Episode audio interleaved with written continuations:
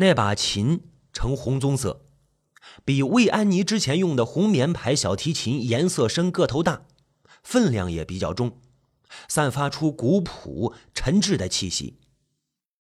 魏安妮就觉得自己只是装装样子，这么好的琴呢，受之有愧，不仅有些感谢情人的大方和上心，所以回家之后呢，他就把常用的红棉牌小提琴收了起来。改用这一把，没想到前几天粗心大意摔坏了。魏安妮就不希望龙宇生认为自己不拿礼物当回事，于是呢，赶紧拿到琴行里去修。因为这把琴的弦轴与琴身一样是红棕色的，而另一把红棉小提琴的弦轴是纯黑色乌木制作，这两者无法替换。那个琴行的小伙子李佳瑞挺卖力的，隔了一天就把琴修好了，并且亲自送到小区大门口。当时魏安妮有事要出门，这潦草看了看，便付钱收下了。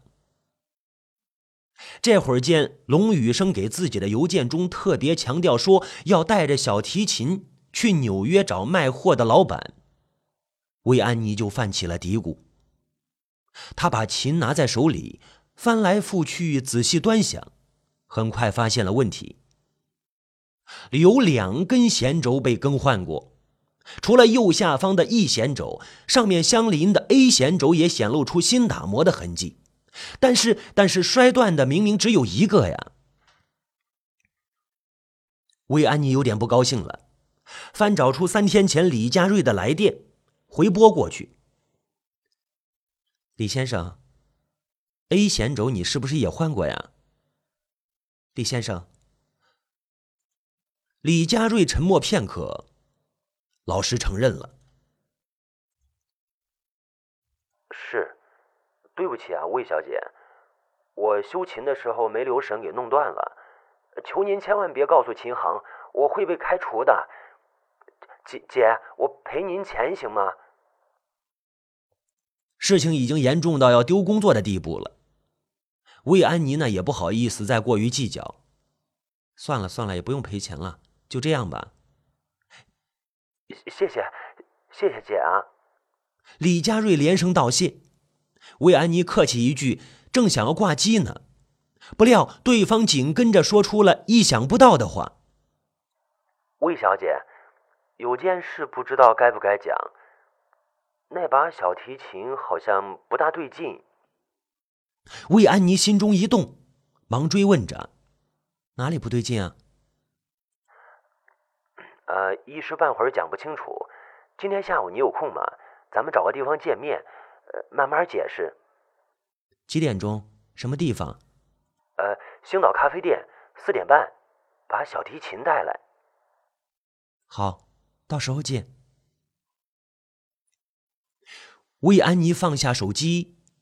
心中更加好奇，同时呢，也更加担忧了。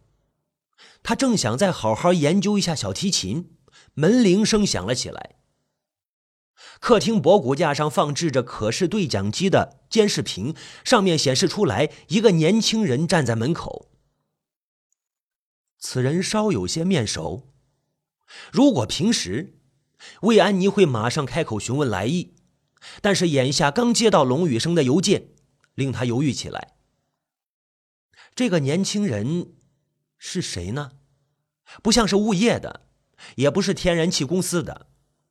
前几天刚查过表，啊，是那个家伙，绰号小马的小流氓。银海 KTV 是东海市的豪华高档夜店之一，魏安妮时常去玩。有一次遇见客人闹事，与保安互殴，其中有一个小伙子。长相斯文秀气，像个女孩子，出手却特别的凶猛。魏安妮在一边看热闹，就留下了印象。后来又去的时候，偶尔会看见他与兄弟们站在停车场旁边吊儿郎当的，别人称他为小马。这小流氓找上门，肯定没好事。魏安妮就紧盯着监视屏，憋住气息不敢出声。门铃又响过几声之后，小马低下头，似乎在摆弄什么。与此同时，传来门锁咔嚓转动的声音，他他在开门。魏安妮就吓坏了，第一反应就是报警。她冲到茶几前，拿起手机，不料已经迟了一步，大门被推开。有人在吗？不知道为什么，对方并没有立刻进屋，而是彬彬有礼的询问。魏安妮哪敢应答呀？慌乱之中，脑子一片空白，急忙轻手轻脚窜入卧室，拉开大衣橱的门，躲藏进去。耳朵里听见小马关上了门，在屋子里四处转悠，大概是在检查有没有人。随后，他进入客厅、书房、客卧室，拉开了桌子、柜子，寻找东西的声音。魏安妮紧张极了。想要打幺幺零，又怕惊动对方，没等警察赶到，自己先遭遇毒手了。终于，脚步声一路接近，小马走进了主卧室。从衣橱门的缝隙里，魏安妮看见小马站在床边，注视着大衣柜，眼睛闪闪发光。两人相距不到两米，这家伙只要上前一步，拉开橱门，魏安妮就在劫难逃。魏安妮的心砰砰乱跳，仿佛在胸腔里发出巨响。他恨不能把他给按住，免得惊动外面的人。既幸运又奇怪，小马站立片刻之后，竟然没有过来查看，转身走出了卧室。紧接着，大门响起了开门声，小马离开了。魏安妮长出一口气，浑身无力，软瘫在。橱壁上，好一会儿呢，魏安妮才挣扎着起身，爬出了大衣橱。她先跑去玄关，将大门反锁，然后来到阳台上，拉开窗帘一条缝，向楼下张望。小马，小马刚好走出单元门，沿左边的小路走到对面一号楼的后方，身影消失了。魏安妮等待着他从右边出现，走出小区大门。然而，然而五六分钟过去，小马始终没有显像。忽然之间，正对面的窗户后面似乎有一道亮光闪过，那个变态又在窥视了。魏安妮不由得顿悟：莫非小马进了一号楼？那个偷窥的人就是他？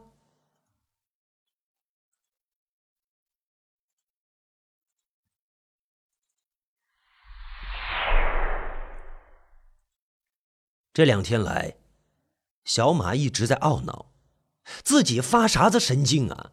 为什么要手贱把龙宇生的物业费收据藏起来？现在老大雷宇阳和他陷入了大麻烦。徐礼博临走时命令他们尽快查清楚真相，找出勒索者，并特别强调要从银海 KTV 的内部人员查起。显而易见，他的矛头所指。从整件事的经过来看，杀手对 KTV 的环境非常了解，绝对是外人无法做到的。尤其是取走了交易物品的手段，更是匪夷所思。事发时包间内漆黑不见五指，他怎能在短短时间内取走公文包里的东西，并且将包袱恢复原状呢？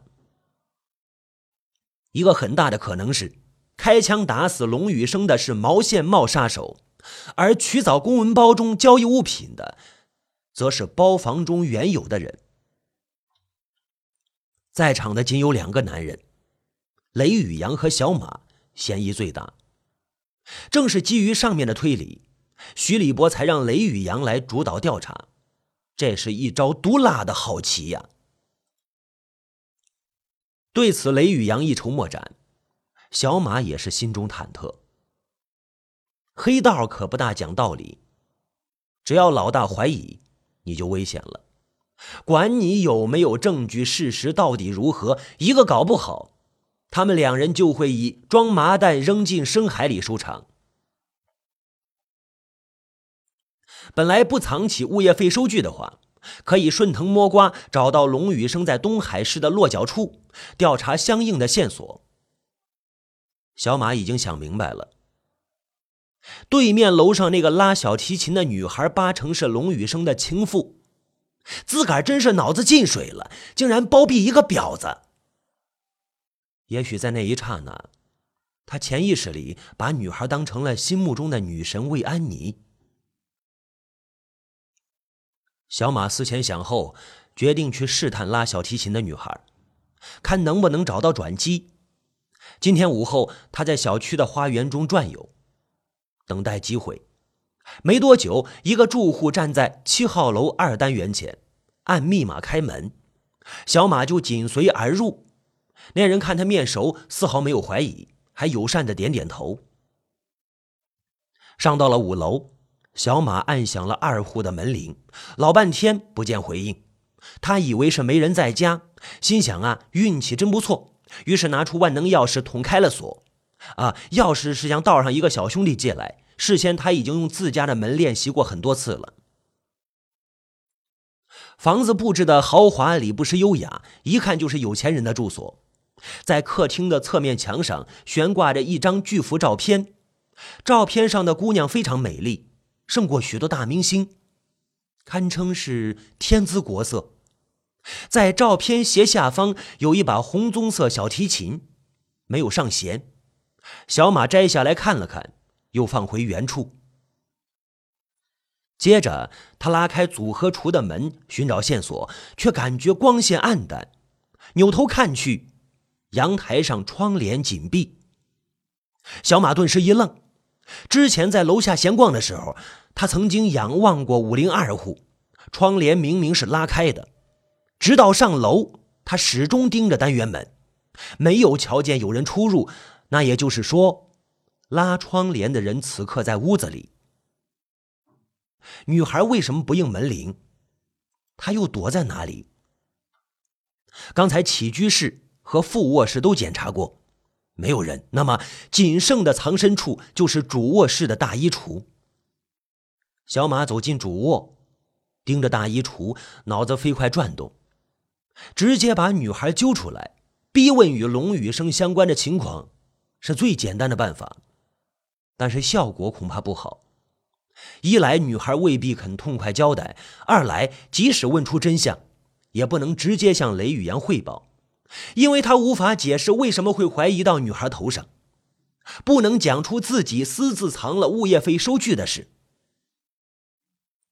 更稳妥的策略是先别揭破，暗中观察女孩的下一步行动，再随机应变。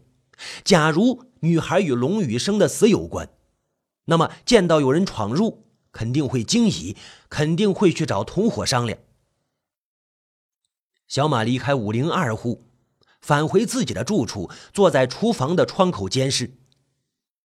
四点钟，一个背着小提琴盒的女人从七号楼二单元走出来，上了停靠在路边的红色的玛莎拉蒂。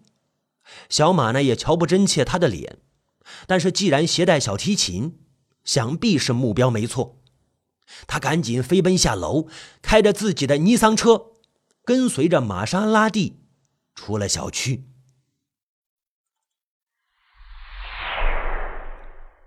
星岛咖啡店紧靠着东方购物广场，另一边是长数十米的死胡同，通往商场的仓库。通常呢，上午有许多经销商的车来送货，到了下午，小巷里便是行人寥寥。魏安妮走进咖啡店，服务员迎上来问候。她回答说：“约了人在星宇包间。”是魏小姐吧？您好，请这边走。服务员呢微笑示意，在前面带路。魏安妮有些纳闷了，房间是李佳瑞订的，刚才在路上的时候，他打电话通知了，可是为什么要使用自己的名字呢？魏小姐，请这边走。呃。魏安妮下意识的摸了摸斜挎着的小提琴盒，心头的阴影越发沉重。包间不算大，是按照情侣约会所设计。魏安妮要了一杯焦糖拿铁，然后放下了小提琴盒，在沙发上坐下来。不大会儿功夫，服务员将咖啡送上来。魏安妮一边小口的饮着，一边等待。窗户传来轻微的敲击声，呃，魏安妮转头一看，是琴行那个小伙子李佳瑞，站在外面的小巷子旁边停着一辆面包车。你来了，魏安妮起身打开了窗帘，招呼道。出乎意料的是，李佳瑞二话不说，手一撑窗台，跳进了包间里。还没等魏安妮反应，他挥起了一根橡胶棍，猛击过来，棍子正中后脑，魏安妮是头晕脑胀，摔倒在地。李佳瑞又是连砸两下，接着掏出了胶带，封住了魏安妮的嘴。这时候，李佳瑞的女朋友林雪玲在窗口露头了。摆平了吗？好了。李佳瑞抱起了魏安妮，从窗户推出去。林雪玲在外面接住，拖入了面包车里。紧跟着，李佳瑞翻出窗台，也上了车。他们俩人合力扒下魏安妮的裙子和高跟鞋，捆绑住她的四肢，将人塞进了车座下。然后，林雪玲更换衣鞋，并戴上了一副墨镜。像吗？应该认不出，监控摄像头的像素很低。那好，把纸条放进琴盒里，开始行动。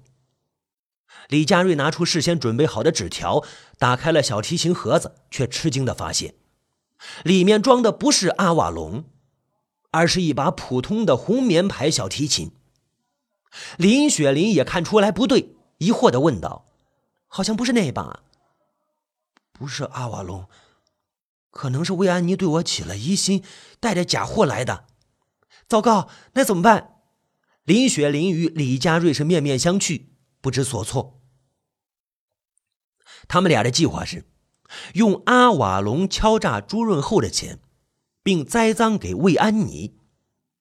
那天晚上，两人合谋杀死了龙宇生，然后打电话给朱润厚，说手中有金润公司洗黑钱的记录和瓜尔内里琴阿瓦隆，要求对方拿一千万现金来换。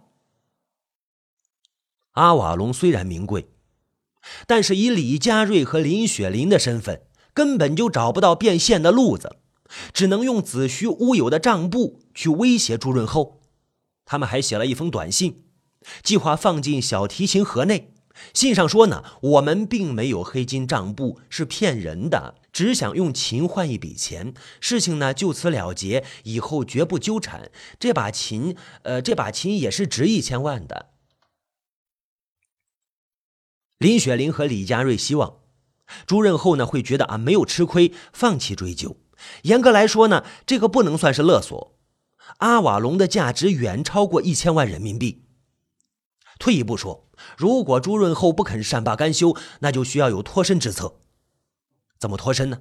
林雪林就想到了魏安妮。魏安妮原本与龙宇生有不正当关系，正是当替死鬼的好人选。所以呢，即使魏安妮不询问另一根弦轴被调换的事，李佳瑞也会主动打电话把他骗来星岛咖啡店，由林雪玲假扮其模样去做交易，取得现金之后再杀死魏安妮，毁尸灭迹。相信以朱润厚的势力，不难弄到监控录像。那么他将会看到魏安妮开着玛莎拉蒂在东方购物广场附近停车，接着戴着墨镜、携着小提琴出现在交易现场，最后驾车离开。以玛莎拉蒂的牌照可以追踪到魏安妮本人。魏安妮与龙宇生的关系自然也是瞒不住，而这个时候魏安妮已经身亡，朱润厚本事再大也查不出人的下落，会以为魏安妮带着钱逃到外地去了，放弃追捕，事情告一段落。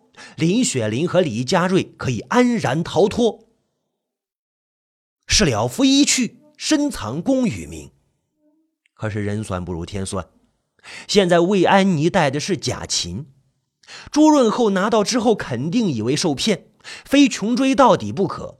而真琴还留在魏安妮家里，他逃亡的时候为何不带走啊？如果说不想要的话，何必又用假琴来欺骗朱润厚呢？李佳瑞像是被迎头浇了一桶冰水，既沮丧又害怕。要不算了吧，放弃，别干了。放弃？他妈的，人都已经杀过了。林雪玲怀疑，自个儿当初怎么会看上眼前这个废物娘炮？他忍住怒火，咬着嘴唇，沉思片刻，有了主意。没事。按照原计划行动，今天夜里，等小区没人之后，你去魏安妮家里把真琴拿走。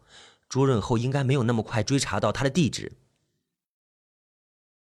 万一朱润厚查到呢？等会儿收到钱，你直接去拿，不是更稳妥吗？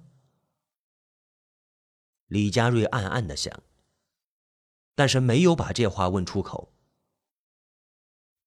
李佳瑞心里非常失望，显然，非常显然，女朋友林雪玲丝毫没有把自己这个男朋友的安危放在心上。其实一直以来，李佳瑞已经察觉到女朋友自私冷酷的性格，只是因为爱而自欺欺人。近两天通过合谋敲诈这件事，他对此有了更清楚的认识。两人从魏安妮的手袋中找到玛莎拉蒂钥匙，下车分头行动。林雪玲背着小提琴盒走进东方购物广场，找了一个僻静的角落，给朱润厚打电话。朱总，钱准备好了吗？我的人已经到了约定地点。你什么时候过来？抱歉，地点临时有变动。六分钟之内，你们到东方购物广场四楼，最多来三个人。我会在附近监视，不要搞鬼。你是在耍我吗？到底有没有诚意交易？哼，我就是有诚意才这样。朱总，您是什么人？我很清楚。我要保证自己的安全，请放心，这是一锤子买卖。拿到钱之后，我马上离开东海市，绝对不会缠上你。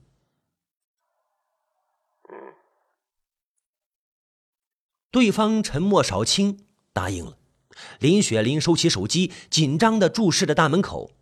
原先约定的交易地点在另一条马路的沃尔玛超市。两地相距很近，但是不直接通车。假如朱润厚不怀好意，设有埋伏，五分钟之内是无法把人马不露痕迹的转移到东方购物广场。五分半钟后，三个人分别推着沉重的行李车，气喘吁吁的跑进了东方购物广场，直奔大厅中央的玻璃电梯。一千万现金，有两百多斤重，至少得三个人拿。本来可以多要一些，朱润厚完全给得起，但是林雪玲怕拿不动，只能遗憾的定下了一千万这个数字。今天是星期一，商场里人不算多，而且顾客大都是乘着手扶电梯一层一层的逛，极少有使用玻璃观光电梯的。林雪玲目送三个人上到四楼，走出电梯，然后再次拨通电话：“朱总。”让你的人把钱放进电梯里，送到一楼，人留在原地。我拿到钱就把小提琴和账簿放进电梯里，送回四楼。这次朱润厚很痛快，没有质疑，立刻就说了：“。”很快，四楼的三个人接到电话，按照指示解下行李袋，放进电梯，按下了降落钮。电梯在透明的玻璃箱内缓缓下降。与此同时，李佳瑞穿了一身工装，戴着墨镜和口罩，推着一辆双层简易推车走过来。电梯停稳之后，门自动开启。他将三个行李袋放在车上，一千万人民币，拉开拉链，翻看检查，证实是真钞票之后，他漫无目标的点点头，示意林雪玲。接着，李佳瑞推车朝后门出去。购物广场的一楼是出租给个体商户的，大部分是服装店，还有饰品店。在旁人看来呢，李佳瑞只是某家店上货的员工。很快，李佳瑞顺利从后门离开，进入了停放面包车的小巷。林雪玲见四周毫无异状，便从藏身处出来，走向电梯。他把小提琴放进去。按下四楼，然后飞快地跑出购物广场大门。魏安妮的车停在露天停车场，他用钥匙打开门，发动，驶上了主干道。混在浩浩荡荡的车流中，给人以安全的感觉。啊！林雪玲松了一口气，不禁兴奋起来。一千万终于到手，下面该解决掉男朋友李佳瑞这个麻烦了。然而，没想到的是，李佳瑞不用他解决，此刻已经出事了。